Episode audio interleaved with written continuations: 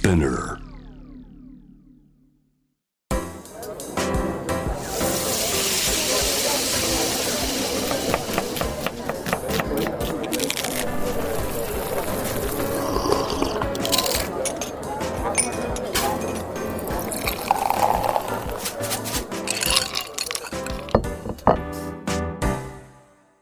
アジナ副音声voice of food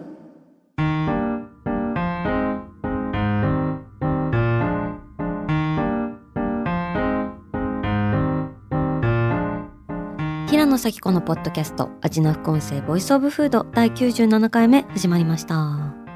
この番組は365日食べ物のことしか考えていない食のしもべことフードエッセイスト平野紗季子が毎回テーマに上がるフードについて熱く語り音楽のライナーノーツみたいに美術館の音声ガイドみたいに食をもっと面白く深く味わうためのトークをお届けする番組です。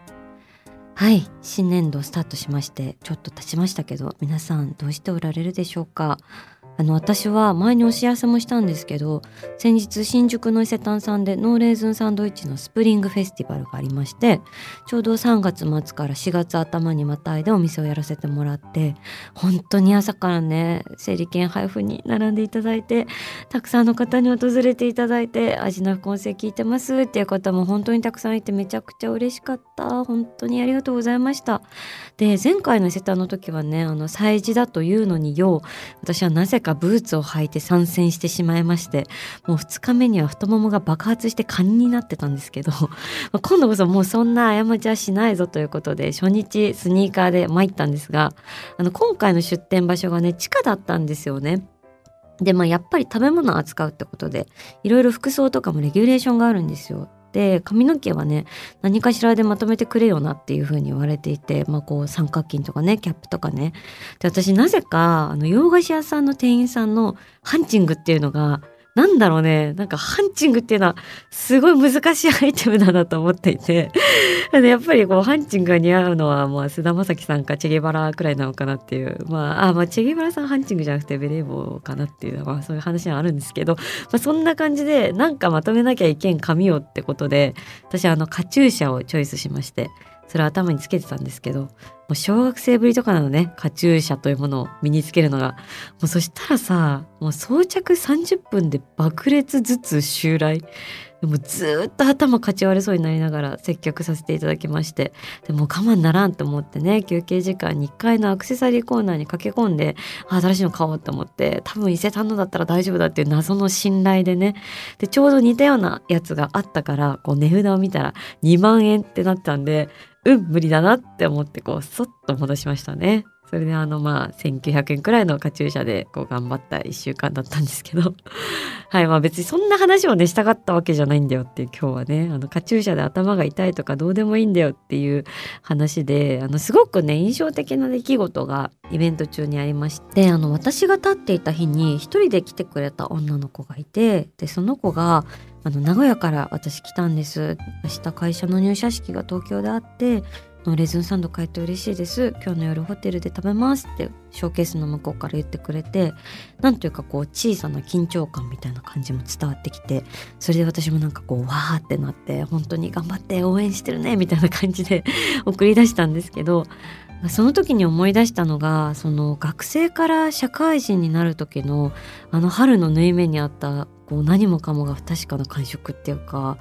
こう途方もないところへ押し流されてしまうような不安とか自由を手放してしまったような引き返せなさとかあの春休みの最後の1週間のぼんやりとした午後のこう最後の日だまりの中でこう桜の花がわーってこう散ってた感じとか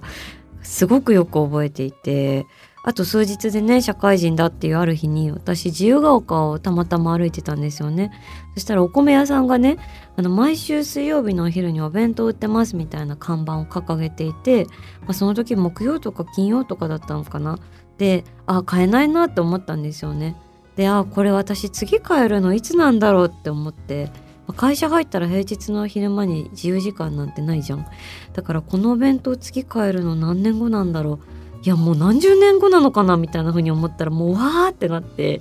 なんかその時の途方もなさというか自由を失う感覚みたいなまあ結局社会人になったらなったでさ、まあ、うまくズルしたり 会社から逃げ出したりする方法もねすぐに習得するんですけどまあその時はだって分かんないじゃない？だからそういう漠然とした不確かさみたいなのがなんかすごかったんですよね。でなんかもしその名古屋から来ている彼女もそうだとしたらっていうふうに思ったんですよね。慣れない東京で人混みをかき分けてこんなにも心もとないのにそれでも前向きに頑張らなくちゃいけない空気の中で息をしているもしそうだとしたらこうビジネスホテルの冷蔵庫でこう小さく冷えているバターサンドに何ができるのかなっていうことを思うんですよ。こうベッドの上でリボンをほどいてバターサンドを開いて一つかじってその一口がこう少し軟心とか少しでも背中を押す力になれていたらそれはもうとってもとっても嬉しいなっていうふうに思ったんですよね。うん、なのであのお菓子屋さんやってると大変だなって思うことはたくさんあるんですよ。でもなんかその日々がそこで生まれた一つ一つのお菓子が誰かの背中をそっと押してあげられたり誰かのささやかな光になれたならもうそれ以上のことって他にあるのかなっていうふうに思いました。なので「ポップアップ本当にたくさんの出会いをありがとうございましたって思ってるのとこのレーズンサンドイッチがね喜びにも悲しみにも寄り添えるお菓子でありたいなっていうふうに思ってます。はいというわけであの自分の「ポップアップの話が長くなっちゃって申し訳ないんですけど今日はねあの話したいテーマがあるんですよ。それがあの店と客の関係性についてです。まあ、なんかねこの間テレビをぼーっと見てたら女性芸能人の方々がデートでちゃんとしたレストランで無料の水でいいですっていう男をどう思うかみたいな話をしててまあ大体はそれはダメじゃねっていう意見だったんですけどなんかあの蛙亭の岩倉さんがなんか私は飲食店を盛り上げないやつは嫌いだと思う。勘弁してくれよと。これからもそれで行くんですか？って思うみたいなことを言ってて。ああこの飲食店を盛り上げる盛り上げないっていう感覚すごいわかるなと思ったの。私はもう飲食店に行くっていうのはこう自分が幸せになりたいのはもちろんだけどやっぱ推しの感覚みたいなのもあるのでその店を応援したいとか推したいみたいな気持ちがやっぱあるからこう盛り上げたいって気持ちめっちゃわかるんですよね。でもなんか多分そうじゃない人もいるのかなと思って私もよく最近良かったお店ありますか？とかいいお店ありますか？とか聞かれてこう本来的にいいお店っていうのはなくてこういいお店っていうものに行くのではなくて いいお店だったと思える体験をお店だけじゃなくて客である私たち一人一人も関わることで作り上げていくんじゃないのっていうだからまあ盛り上げてこうぜっていうその話であるんですけど、まあ、だからこうね店と客がこう一緒に作り上げる奇跡みたいな幸福な夜もあれば、まあ、逆にこう噛み合わない不幸もあってだからそれ別に一方的にレストランが悪いというよりはこのレストランで逆にバッドエンドを迎えないためにできることがあるとするならばそれはもう本当にこっちの一方的な消費のマインドを捨てることだろうなと思ってるんですね。だからこう共に作り上げるみたいな感覚がないままこう一方的に自分の満足を満たしていくみたいにレストランに行くっていうのはなんかもうちょっと他の娯楽にいた方がいいんじゃないかなって思うくらい やっぱレストランって生ものだし向こうも人間だしすごく繊細にその価値っていうものが総合的に成り立ってるものだと思うんですよね。でまあその店と客の関係性みたいなことどうしたらいい関係性でいい食体験を一緒に作っていけるのかみたいなことは常々考えてるんですけどやっぱりね学問の世界にはそういうことばっか研究してる人もいるんですよね。それで知ったのが京都大学でサービス経営学をやられている山内豊さんという方であのこの間「ライス」っていうフードカルチャー誌の連載でも取材させてもらったんですけどそれがめちゃくちゃ面白かったんですよ。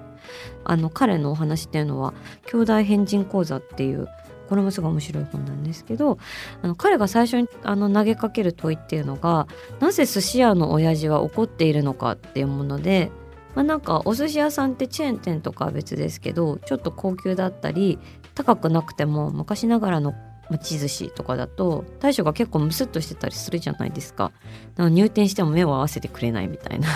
でなんかその様子を見ていてサービスって何なんだろうなっていうことを山内先生は考えたっていうところから研究が始まっておられて、まあ、サービスおもてなし、まあ、おもてなしって普通に考えると相手のために気を配って尽くすとかお客様に喜んでいただくために自分の持てるものを活用して何かを差し上げることみたいな話になるんだがでももじゃあなんで寿司屋の大将はムスッとしていて許されるのかっていう話になるわけですよね。で実際に山内先生は実地調査っていうのをされていて東京の有名なお寿司屋さん何軒かにご許可をもらってお客さんとお店のやり取りをねなんか録音して分析するんですってでもそういう研究手法あるんだっていうのも驚きなんだけど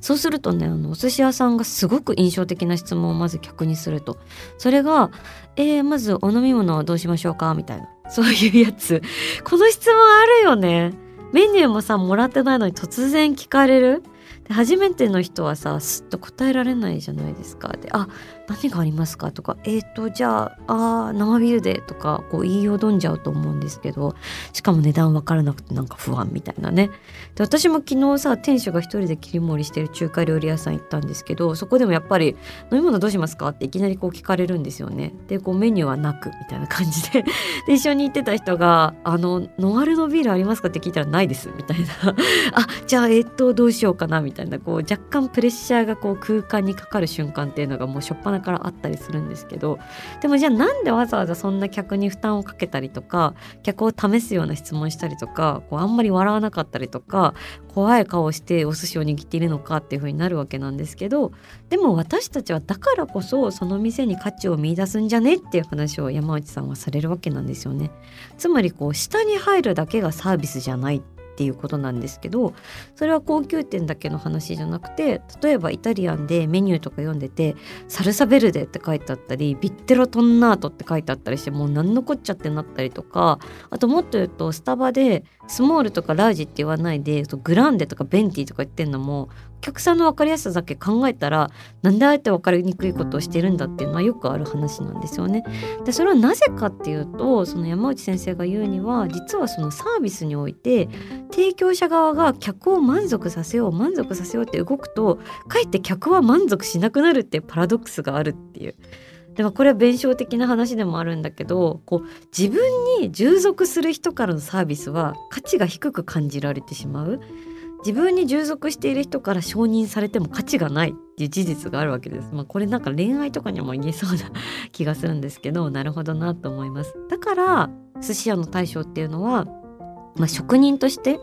俺は自分のために仕事をしているんだ。客のことなんて関係ねえよっていう姿勢を貫くからこそ客がその価値をありがてえっていう感じで享受する。ありがたく認める図式っていうのが出来上がるしそういう対象に認めてもらえればもらえるほどまるで自分も成長したような感じになれるっていう。でそれめっちゃ分かってなんかすごい好きで通ってるラーメン屋さんでこう普段愛想悪いのに 急にある日こう冷やし中華ありますよみたいな感じでこう隠しコマンドが出てきたみたいなめっちゃ嬉しいみたいにもなるしなんかなかなか予約取れなくて人に誘ってもらって行ってるような人気の店でそろそろ信頼関係築けたかなっていうところであの予約とかって聞いたら受けてくれた時の嬉しさとか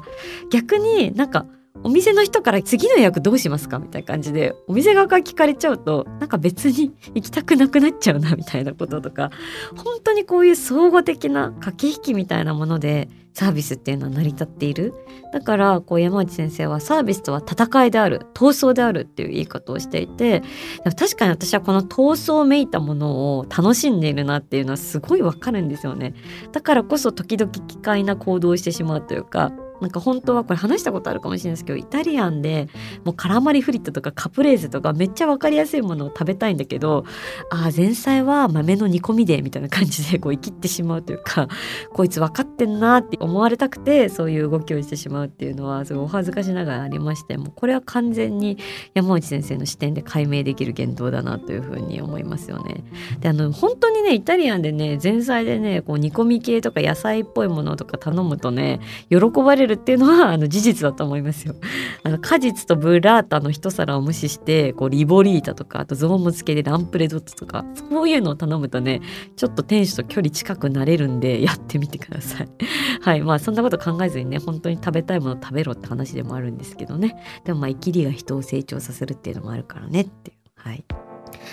であの山内先生はサービスは戦いであり共に作り上げるものだっていうふうにおっしゃってるんですよね。サービスは価値競争であり店と客は分離できない。だからこそこのお店はどんなお店なんだろうとこっちが探ると同時にあなたはどんな客ですかと店からも問われているっていうことになるっていうね。でまあそれが噛み合えばさすごく美しい幸福な夜が訪れると思うんですよ。ただ私が最近思うのはその競争する共に作り上げるっていう気が別にそもそもなかったりとかあとその目的意識がそもそも噛み合ってない場合っていうのは結構まあ不幸なことになりやすいなってだから例えば飲食店の店主さんから聞く悩みの一つでずっと写真を撮っていて料理を食べないっていうのがあるしこれ私もよくあの見る光景でもあるんですけど、まあ、これ私はその撮ってる人が悪いよねおしまいって話じゃないというかまずもってマッチングの問題だと思うんですよ。でまあ悩んでる店主はお店でいい時間を過ごしてほしい。熱々を夢中で味わってこの空間に身を委ねて存分に楽しんでほしいというふうに思っている。でもそのお客さんの方は今日はこの可愛くて素敵なものを食べたぞっていう記録が欲しい。この店に行ったぞっていうことを SNS に投稿したい。でまあいいねがもらえたら嬉しいみたいな、まあ、そういうのが目的に合ってきていたりするわけで、まあ、その時点でお互いの目的がやっぱちょっとずれちゃってるんですよね。完全にミスマッチなわけです。で、まあ、後者のお客さんのような人をむしろ歓迎するお店もあるわけでどんどん写真撮ってくださいね。写真撮るならこの壁がおすすめですよ。くらい案内してくれるところもあるんですけど、まあ、前者のようなお店に行っちゃうと店主はイライラするしお客さんも居心地が悪いしなんかあんまり良くない結果になってしまう。だからもうその残念な噛み合わせはできるだけ生まれない方がいいと思っていて、まあ、その事態に対してお店ができることがあるとするならばもうあらかじめ脳を伝えるっていうことに尽きるのかなって思っていてなんかそこにあんま罪悪感とか持つ必要ないのかなって思っていて。なんか私あるお酒を絶対頼んでくださいねっていうのを SNS に書いてて予約を受ける時もこう聞くようにしているそういうお酒飲めますかっていうのを電話で聞くようにしてる店主さんがいてその人と話した時に、まあ、その人ってもともといろんな複数店舗プロデュースしたりとかしていろんな経験してきて今は自分が料理をして自分のキッチンから店全体が見渡せる店がやりたくてやってるって人なんですけど、まあ、その人曰く店に客を招くっていうのは自分の家にに人を招くような感覚だっていうんですよね。だとしたら自分と気が合わない人をそれでもわざわざ家に入れたいと思わないでしょうっててお客さんもお店もどちらも無理してまで同じ時間を過ごす必要なんてどこにもないよっていうふうに言っててあもう本当にその通りですねみたいな感じに思ってもちろんそこであのあらかじめあのそういう人は来てほしくないんですっていうことで毎日狭まっちゃうんで そこの経済的な不安があったりするなら、まあ、ある程度甘んじてこう受け入れる必要もあるかもしれないけど、まあ、そこを乗り越えたらもう堂々と脳を貫いていけばいいかなって思うし変にお客さんに合わせてストレスを抱える必要とか本当はないよって思うしお客さんもお客さんでねあ自分はこのお店には合わないんだとか招かれてないんだっていうこともあるよねっていうのを受け入れなきゃいけないっていうかお金出せば何してもいいっていう考えは強いしないよなみたいなこと思ったりとかしてまあでもねわかるんですけどね飲食店行ったら美味しくものを食べたいのと同じくらい素敵な写真を撮って残したいみたいなのって私も全然そういう欲望はあるんでなんか私はあのインスタの投稿って家の花壇みたいな感じだなと思っててなんか素敵なお花をこう一本ずつ植えていくっていうかねでこう人の庭を見てわああっちの庭綺麗だないいな羨ましいな私もその花植えたいなみたいなね そんなこと思いながら私もその自分の花壇をこう一本ずつこう綺麗な花をね摘んできて植えていくみたいなそういう観点でねあの食を楽しんでしまうところももちろんあるわけですよ。まあでもなんかこう別にお店との信頼関係壊してまでやりたいかっていうとそれはないかなと思っていてまあ私お金払ってますからあとは好きにさせてもらいますよっていうのはなかなか違うかなと思うしこうだからこそそのささっと取る技とかね一口食べてから取るとかねあとアップしてもいいか聞いてみるとかねいろいろ研究しながらどうやったらいい客であれるのかスマートな立ち回りができるのかっていうのを研究してますけどね。いやでもまあどうしたらお店といい信頼関係を築いていけるのかなっていうのは本当にまあ考え続けたいしすごく難しいことだし、まあ、自分自身もそういうことに対してこうネガティブな形で加担してしまってたりとかお店側を傷つけてないかとか本当になんか自分自身を顧みながらやっていかなきゃいけないなっていうのは思うのとあとまあやっぱ少なくともその飲食店の扉の先には本当にさまざまな葛藤を抱えながらお客さんにいい時間を過ごしてほしい自分たちもやりがいを持って働きたいって考えながら、まあ、日々を丁寧に繊細にその食体験の時間を積み上げ続けている料理人の人とかサービスの人とかお店の人っていうのがいるんだなっていうことは、まあ、もう絶対忘れてはならないことだなというふうに思っていて、まあ、そんな中でお客さんもお店側もみんなで幸せになれたらいいよねそうなれたら理想だよねっていうふうに、まあ、日々思ってますね。味な副音声ボイスオブフード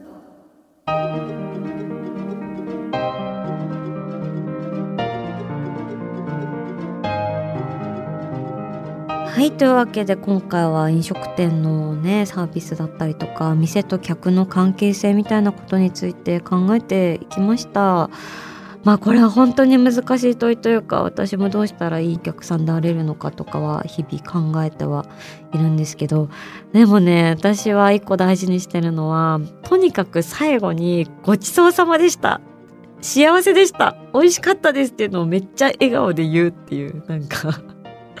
それは結構意識してますね。やっぱなんか飲食店の人たちってこうそうやって利他的な人っていうかこう人に何かをしてあげてそれで喜んでもらえたら嬉しいって思ってあのそれをやりがいにしてる人とかも多い気がするしそういう人たちに対してもう本当に満面の感謝感動をもう一生スタンディングオベーションをもう店を出てからその次の角を曲がるまでし続けるくらいの感じで私はもういつも感謝の気持ちを伝えるようにしてます。はいそんな感じですけれども味の副音声もうすぐ100回記念ということであのこの間も平野へのね質問も募集したりしてちょっと次回はそういう質問コーナーにお答えする回とかもやりたいなと思っているんですけど引き続きメッセージあの味の副音声募集しておりますのでインスタグラムをチェックして送ってください。メッセージを紹介された方には番組オリジナルステッカーをプレゼントします。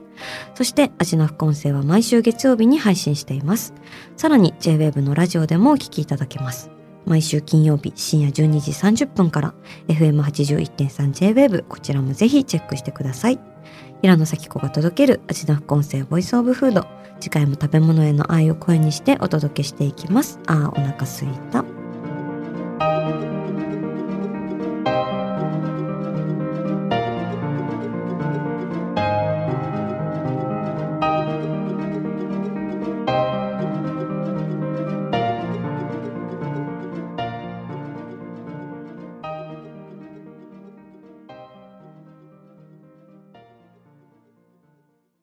こでスピナーからのお知らせです。スピナーでは企業やブランドの魅力やストーリーをポッドキャストとして制作配信するお手伝いをしております。ポッドキャストを通してお客様とのタッチポイントの創出とエンゲージメントを向上させてみませんか？お問い合わせは概要欄の URL かスピナー .com のスピナーブランデッドポッドキャストからお願いします。